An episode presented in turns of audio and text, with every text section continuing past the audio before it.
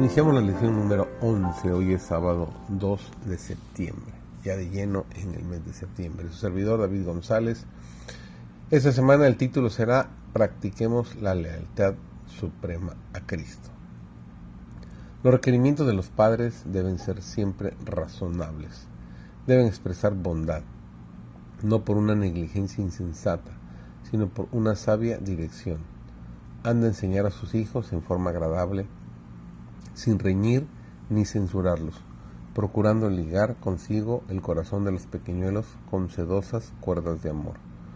Las influencias, la influencia de la autoridad y el amor equilibradamente combinados permitiría mantener con firmeza y bondad las riendas de la disciplina familiar. La mirada puesta en la gloria de Dios y en lo que nuestros niños le deben a Él nos librará de la negligencia y la condescendencia con el mal. Dios ve el corazón y el carácter de los hombres cuando ellos mismos no se dan cuenta exacta de su propia condición. Él sabe que su obra y su causa sufrirán si no se corrigen los errores que existen en ellos sin que los adviertan y, por lo tanto, sin que los corrijan. Cristo nos llama sus siervos si hacemos lo que nos manda. A cada cual se le asigna su esfera particular, su lugar de trabajo, y Dios no requiere nada más ni nada menos, tanto del más humilde como del más grande, que el pleno cumplimiento de su vocación no nos pertenecemos a nosotros mismos. Por gracia hemos llegado a ser siervos de Cristo. Hemos sido adquiridos por la sangre del Hijo de Dios.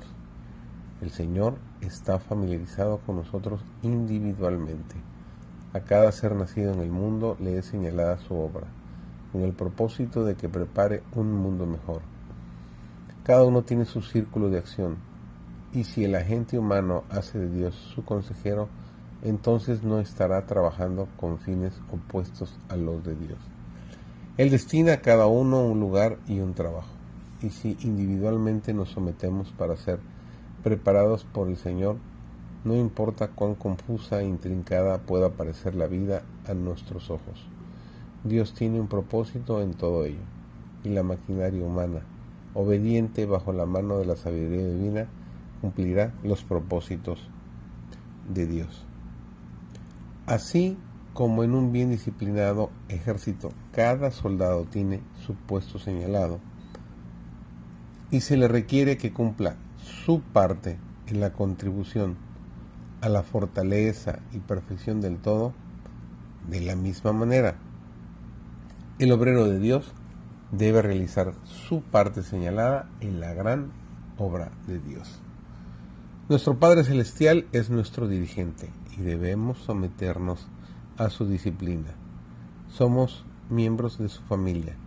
Tiene derecho a nuestro servicio y si uno de los miembros de su familia persistiera en seguir su propio camino y se empeñara en hacer solo lo que le placiera, entonces ese espíritu produciría un estado de cosas confuso y desordenado. No debemos hacer planes para seguir nuestra propia senda, sino la senda y la voluntad de Dios. Hable Dios y diremos, no se haga mi voluntad, sino la tuya. Que esa sea tu oración y mi oración cada día. Bendecido inicio de semana.